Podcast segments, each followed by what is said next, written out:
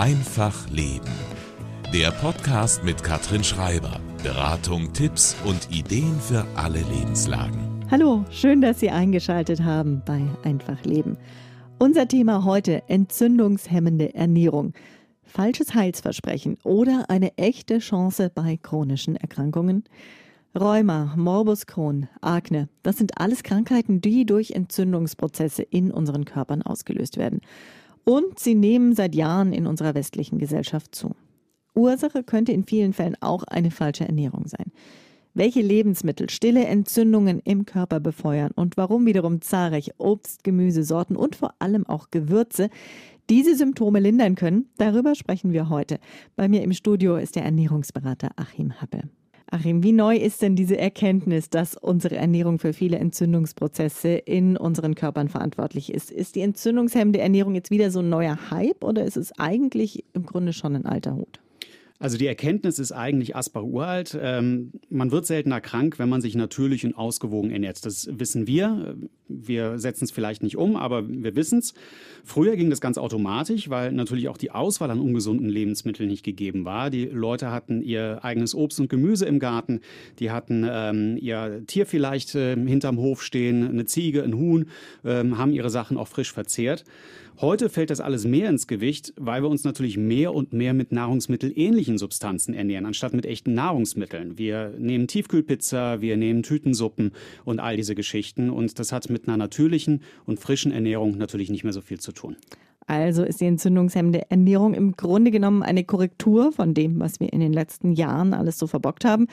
Welche Lebensmittel bei einer entzündungshemmenden Ernährung unbedingt auf den Speiseplan gehören, darüber sprechen wir gleich noch. Aber zunächst mal, Achim, warum entstehen überhaupt entzündliche Prozesse in unseren Körpern? Also mit einer Entzündung reagiert unser eigenes Immunsystem auf Verletzungen oder Krankheitskerne, die in den Körper eindringen. Die Entzündungsreaktion soll dem Körper helfen, einfach die Gefahr einzugrenzen, abzuwehren und anschließend den Schaden auch zu beseitigen. Das kann man an fünf ganz einfachen Anzeichen erkennen, ob etwas entzündet ist.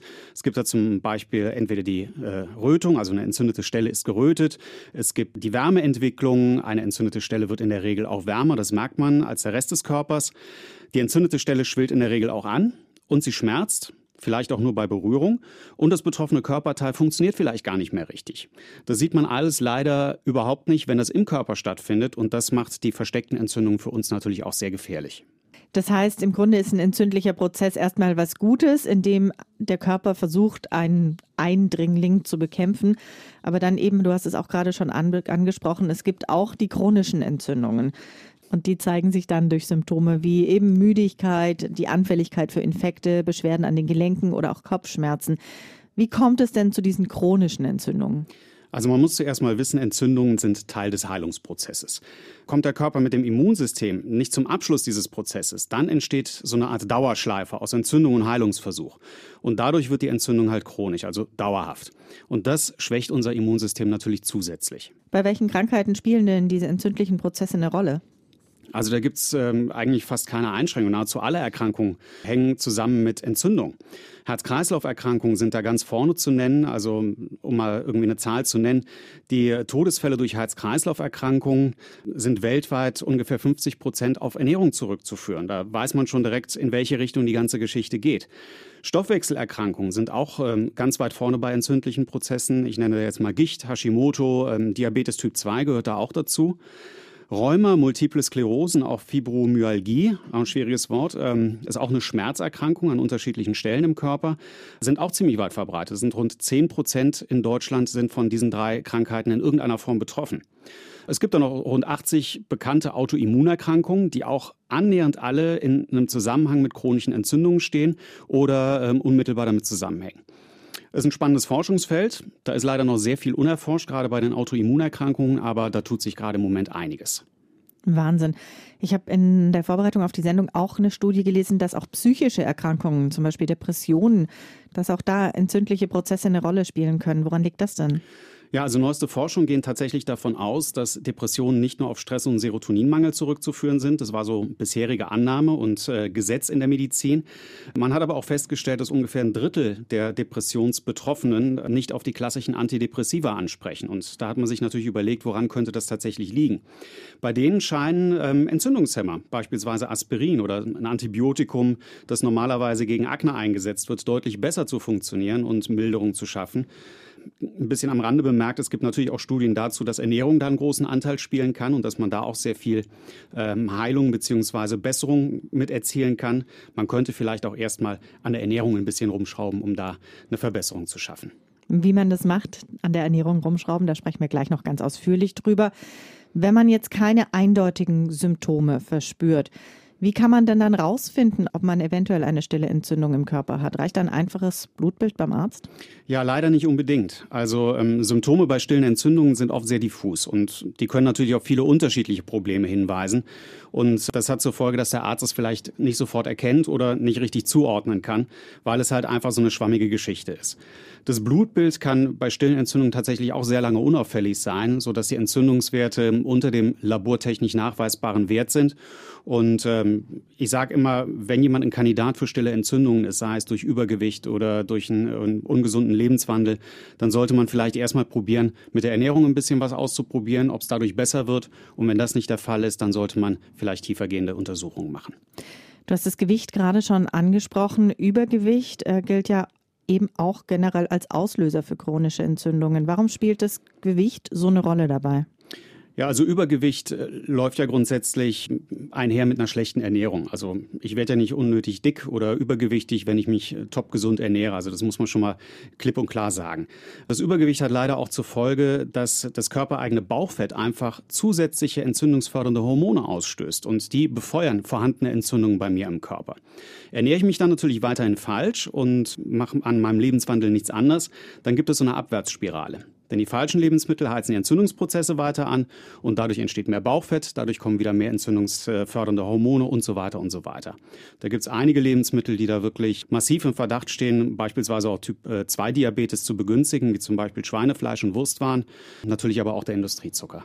Ist es denn so, dass wenn man dann sehr schnell Gewicht abnimmt, dass dann auch vermehrt diese Entzündungsstoffe freigesetzt werden und dann noch mehr die Entzündungen befeuern können?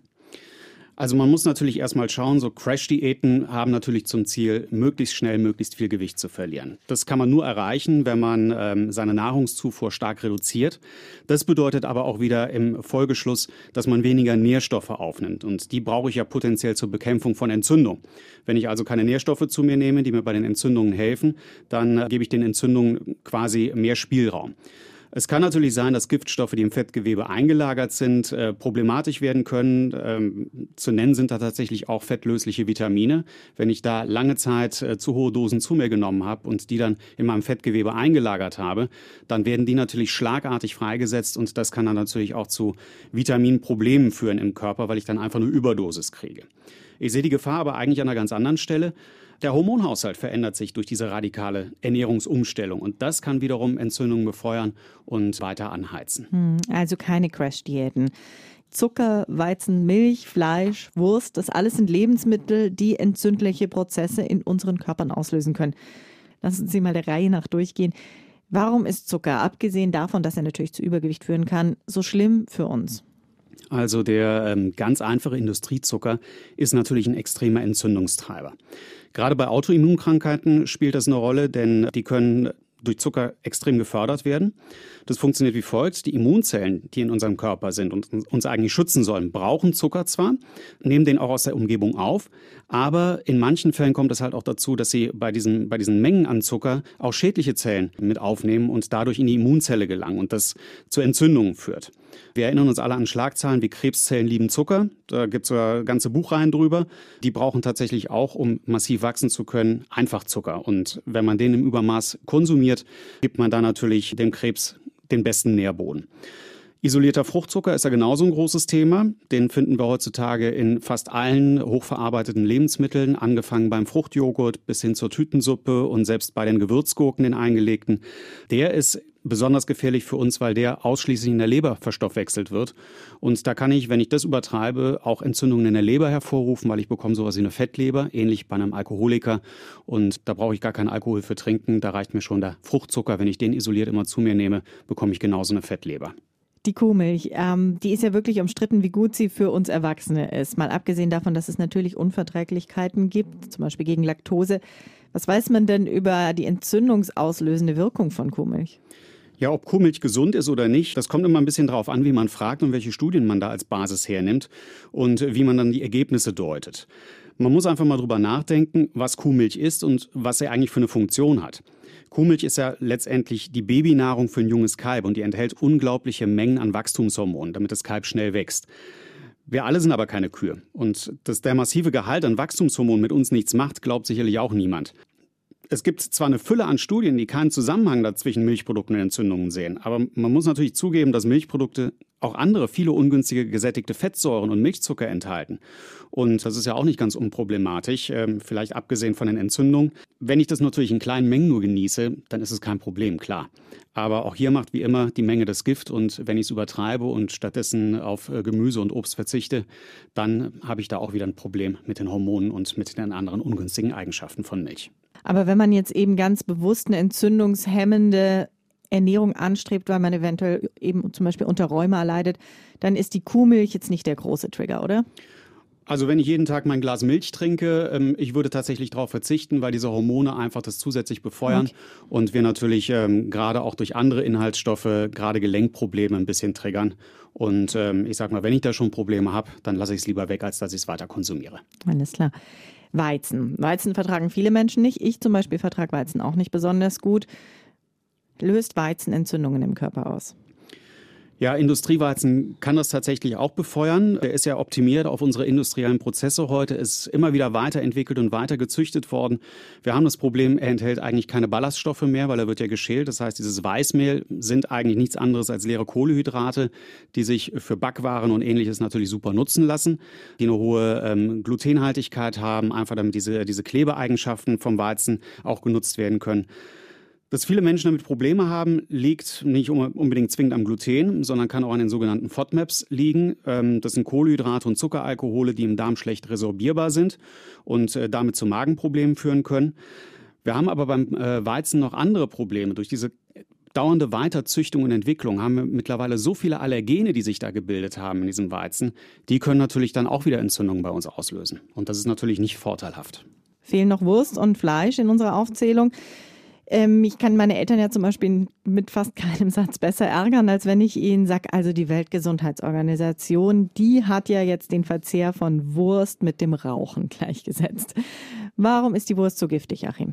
Ja, da fällt mir erstmal die Anekdote ein, dass das nach dieser Empfehlung ähm, in Asien schon einige Krankenhäuser aus der Krankenhauskost ihre Fleischprodukte entsorgt haben, was natürlich auch zu einem großen Aufschrei geführt hat. Ich glaube, das wäre hierzulande wahrscheinlich nicht vertretbar und wir hätten sofort Fackelläufe durchs ganze Viertel, wenn man den Leuten hier die Wurst und das Fleisch verbieten würde. Fleisch, besonders vom Schwein und natürlich auch die Wurstwaren daraus, die enthalten einfach hohe Mengen der Fettsäure Arachidonsäure. Und die ist ein absoluter Entzündungstreiber. Das weiß man mittlerweile. Und wenn man es damit übertreibt, bekommt man Gelenkprobleme, man bekommt Entzündungen im Körper, all die netten kleinen Nebeneffekte, die man durch zu viel Schwein, zu viel Wurst sich reinholen kann. Gerade wenn man Gelenkschmerzen hat, in Händen oder Knien, Rheuma, Arthrose, diese ganzen Geschichten, sollte man vielleicht einfach mal versuchen, die Fleischmenge, besonders das Schweinefleisch, zu reduzieren. Ich habe es in der letzten Zeit immer wieder festgestellt, die Patienten, die damit Probleme hatten, haben da wirklich gute Erfolge mit erzielt und sind teilweise sogar beschwerdefrei geworden. Gerade Wurstwaren, die sind im Gegensatz zu früher natürlich hochverarbeitete Lebensmittel heute und bringen natürlich einen ganzen Blumenstrauß an Zusatzstoffen mit sich. Die gab es früher auch nicht in der Salami. Heute sind da drin Emulgatoren, Verdickungsmittel, Farbstoffe, all diese wunderbaren Sachen, die unsere Darmflora nachweislich schädigen. Und wir wissen, unser Immunsystem ist im Darm angesiedelt. Und äh, wenn wir den kaputt machen, dann funktioniert auch unser Immunsystem nicht wirklich toll. Zusätzlich in diesen ganzen Wurstprodukten und leider auch in vielen anderen Fleischprodukten ist das Pökelsalz mit Natriumnitrit. Das hat eine ganz dumme Angewohnheit. Das wird nämlich durch Erhitzen zu Nitrosaminsäure. Und das ist ein echter Krebstreiber, wie wir heute wissen. Muss man sich jetzt überlegen, macht dann die Salami-Pizza gesundheitlich noch einen Sinn oder nehme ich vielleicht lieber nur die Margarita und lasse die Wurst mal einfach weg? Also daher kommt der Satz und daher kommt die Studie der WHO, dass Wurstessen tatsächlich äh, gleichzusetzen ist mit Tabakrauchen. Jetzt haben wir eine Menge Lebensmittel aufgezählt. Zucker, Weizen, Milch, Fleisch, Wurst. Als Faustregel kann man sich im Grunde generell merken, ne, je mehr was verarbeitet ist, je höher ein Lebensmittel verarbeitet ist, desto ungesunder für unseren Körper. Das unterschreibe ich sofort. Also Verarbeitungsprozesse gehen immer mit einem Nährstoffverlust einher und bedeutet natürlich Zusatzstoffe, um wieder die Möglichkeiten des langen Lagerns zu erzielen oder ähm, die Farbe und die, die Form stabil zu halten. Das ist alles für uns nicht gut und gesund, also sollten wir lieber weglassen. Es schädigt unseren Darm, schädigt damit unser Immunsystem und verursacht Allergien, Entzündungen und vieles, vieles mehr. Mhm. Jetzt kommt die gute Nachricht, all diese entzündlichen Prozesse, über die wir gerade gesprochen haben in unseren Körpern, die können wir tatsächlich auch durch Lebensmittel bekämpfen bzw. schauen, dass sie gar nicht erst entstehen. Achim, was ist denn dein beliebtestes entzündungshemmendes Superfood? Ja, Superfood klingt immer so ein bisschen nach Magie und Hokuspokus. Die Industrie hat uns ja beigebracht, Superfood muss teuer sein und von weit weg kommen, aber das ist überhaupt nicht so. Also wir haben bei uns hierzulande auch ganz tolle Superfoods, die ganz viele Nährstoffe mit sich bringen und die gar nicht weit reisen müssen. Meine persönlichen Favoriten sind beim Gemüse Brokkoli und Paprika. Ja, ich weiß, Brokkoli hatten wir schon öfter in der Sendung, aber der ist einfach mega, ja. Der enthält so viel Vitamin C und zusätzlich das Senfölglykosid Sulforaphan. Und das wirkt in Kombination massiv gegen Entzündung und ist sogar als krebshemmendes Gemüse eingestuft worden. Den roh, äh, wenn man den Brokkoli roh verzehrt, kann man diese Wirkung noch mal um ein Vielfaches boostern, wenn man Walnusskerne dazu isst. Das habe ich ja auch schon mehrmals hier erzählt. Du hast es ja auch schon mal ausprobiert, hast du mir gesagt. Es schmeckt. Und, und man kann das wunderbar nebenher snacken. Man muss nichts kochen und nichts. Also es ist eine, eine feine Sache. Übrigens, alle Kreuzblütlergemüse haben das drauf. Also nicht nur der Brokkoli, sondern auch Grünkohl, Blumenkohl und Rosenkohl. Und bei der Paprika ist es tatsächlich ähnlich. Die enthält dreimal so viel Vitamin C wie Zitronen und wahnsinnig viele Ballaststoffe für unsere Darmflora. Ich habe das immer wieder als äh, Frage im Schulunterricht, wenn ich in Schulen im Einsatz bin, was denn am meisten Vitamin C hat, der Apfel, die Zitrone oder die Paprika. Und meistens kommt bei den Kindern die Zitrone als Antwort, weil sie es natürlich von zu Hause kennen, bei Erkältung, heiße Zitrone und so weiter. Aber die Paprika ist da wirklich ein echtes Superfood in Sachen Vitamin C. Und wenn man sie erhitzt, das Vitamin C geht nicht so leicht kaputt wie bei anderen Gemüsen. Allerdings muss man bei der Paprika wirklich, glaube ich, dazu sagen, es muss eine Bio-Paprika sein, weil es ist kaum irgendwas so sehr gespritzt wie nicht Bio-Paprika. Das ist, glaube ich, wichtig. Ja, also wenn ich Gemüse und Obst empfehle, ähm, ich setze immer biologische Anbauweisen voraus, weil natürlich Chemiebelastung sollte man vermeiden, gerade wenn man die Sachen roh essen möchte.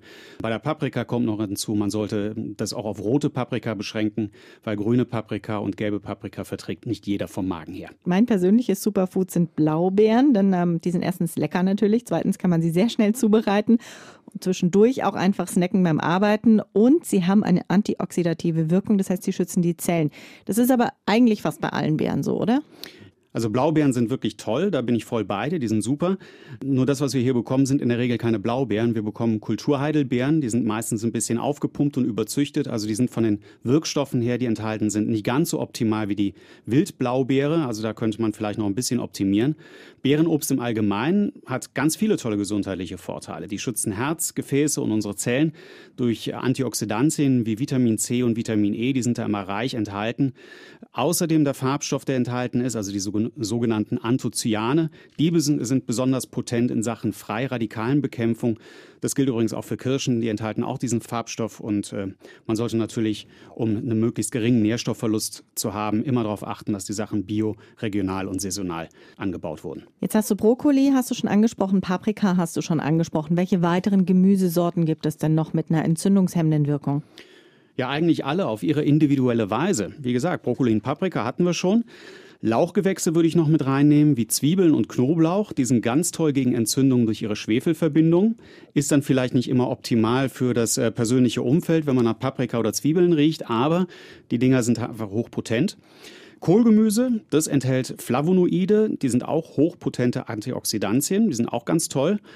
Ähm, verarbeitetes Sauerkraut kann ich auch empfehlen. Alles überhaupt, was fermentiert ist, ist tiptop für unsere Darmflora. Das heißt, das sind diese probiotischen Bakterien, die da enthalten sind. Die äh, fördern natürlich auch unser Immunsystem und die Bakterienvielfalt in unserem Darm. Kartoffeln aber auch. Die, die, enthalten viel Vitamin C und B1. Und wenn man die kombiniert mit anderen Gemüsen, dann sind das so richtige Superwaffen gegen freie Radikale.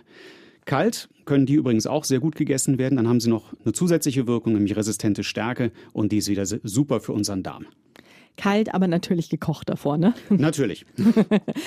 Was anderes sollte man besser nicht kochen, den Knoblauch, glaube ich. Ne? Leider, Knoblauch und Zwiebeln wirken eigentlich besser, wenn sie roh sind. Ja, es gibt einige, die sind, ähm, nehmen das einem übel, wenn man sie erhitzt, aber da, ich denke, da kann man äh, wirklich eine ganze Liste machen, was funktioniert, was nicht funktioniert. Beim Knoblauch muss man tatsächlich darauf achten, den sollte man nur kurz miterwärmen bei den Speisen, ansonsten verliert er seine Wirkung. Mhm. Obst enthält natürlich viel Zucker und wird deshalb gerne aus Diätplänen gestrichen, aber es enthält natürlich auch viele wichtige sekundäre Pflanzenstoffe. Welches Obst gehört denn unbedingt zu einer entzündungshemmenden Ernährung dazu? Ja, also an, bei Obstsorten würde ich tatsächlich die Obstsorten nehmen, die äh, eine starke Färbung haben. Das sind Blaubeeren, das sind Kirschen. Kann aber auch beispielsweise Ananas nehmen, die hat auch ganz tolle Eigenschaften. Zitronen durch das hohe Vitamin C.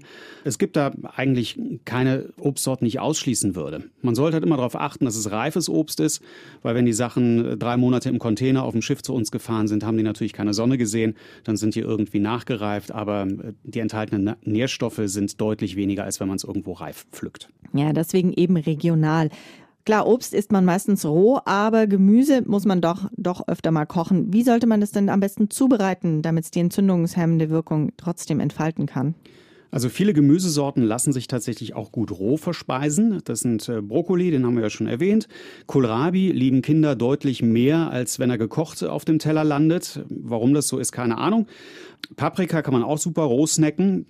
Es ist einfach, bei vielen Gemüsesorten, die man roh essen kann, würde ich sie auch als roh empfehlen. Aber wenn man sie natürlich kocht oder warm zubereiten möchte, dann würde ich eher ein schonendes Garen, ein Dampfgaren empfehlen und nicht totkochen in heißem Wasser oder braten ist noch schlechter in vielen Situationen. Es gibt aber auch tatsächlich einige Gemüsesorten, die man besser erhitzen sollte, damit sie ihre Wirkung entfalten können. Tomaten gehören zum Beispiel dazu, die enthalten den Farbstoff Lycopin und der wird eigentlich für uns erst verwertbar, wenn die Tomate erhitzt wurde, also beispielsweise in Tomatenmark oder die Dosentomate, die natürlich auch vollreif in die Dose gekommen ist oder auch ein ungesüßtes Ketchup. Da ist gar nichts gegen zu sagen. Hauptsache es ist nicht mit Zucker aufgepumpt. Oh, das hören meine Kinder gern mit dem ungesüßten Ketchup. Ja, Obst und Gemüse haben eine entzündungshemmende Wirkung, aber natürlich Gewürze auch. Wie lauten denn deine Top 5 der Entzündung, entzündungshemmenden Gewürze? Also da gibt es so viele kleine Helferlein, die extrem leistungsfähig sind, in der Krebsprävention zum Beispiel. Chili wäre da zu nennen, das ist eins meiner Lieblingsgewürze, leider zum Leidwesen immer meiner Familie, die sagen dann immer, es ist ein bisschen zu scharf geworden, das Essen. Ich empfinde das nicht so, aber gut, das ist natürlich jedem überlassen. Zimt ist auch so ein hochpotentes Mittel, da muss man halt auch ein bisschen darauf achten, dass man nicht den Cassia-Zimt nimmt, sondern den Ceylon-Zimt, denn der Ceylon-Zimt enthält kaum Kumarin und ist damit ähm, deutlich gesünder. Schwarzer Pfeffer, den nimmt ja quasi jeder zum Würzen in der eigenen Küche, der ist auch sehr gut. Ingwer und Kurkuma kann ich da noch empfehlen. Die haben halt extrem leistungsfähige Pflanzenstoffe, diese, diese Gewürze, die ich jetzt genannt habe, wie Kurkumin, Piperin, Gingerol, Shogaol. Da gibt es ganz viele ganz tolle Inhaltsstoffe. Und ähm, ich sag mal, wenn man sich mit der asiatischen Küche gerne beschäftigt, dann ist man da eh gut aufgestellt, weil da kommen diese Gewürze alle vor. Jetzt haben wir ganz viel über Speisepläne, Kochen, Ernährung gesprochen. Aber es gibt auch noch eine ganz andere Methode, um Entzündungen zu bekämpfen, der Ernährungsverzicht, das Intervallfasten. Wie gut hilft es denn bei entzündlichen Prozessen und für wen ist Intervallfasten eigentlich überhaupt geeignet? Ja, also dazu muss man erstmal wissen, was beim Fasten überhaupt im Körper passiert. Also man entzieht ja durch das Fasten dem Körper Nährstoffe zur Energiegewinnung. Und die Energie brauchen unsere Immunzellen eigentlich zur Arbeit. Besonders bei chronisch entzündlichen Leiden kann man da einen positiven Effekt erzielen, beispielsweise Multiple Sklerose oder rheumatische Arthritis. Das sind ja Erkrankungen, bei denen kommt es zu einer Entzündungsreaktion der Immunzellen, obwohl eigentlich gar keine zu bekämpfenden Krankheitserreger vorliegen. Und Studien haben da gezeigt, dass äh, die Fastenperioden, kurze Fastenperioden, die man dann einfügt, die Aktivität der Immunzellen runter reduziert und ähm, damit die Entzündungen auch ein bisschen reduzieren kann. Das geht beim Intervallfasten äh, super für diese Krankheiten, muss aber tatsächlich individuell ausgetestet werden und das sollte man immer unter ärztlicher Anleitung tun und nie auf eigene Faust. Wie groß sollte denn die Pause am besten sein beim Intervallfasten, die Ernährungspause?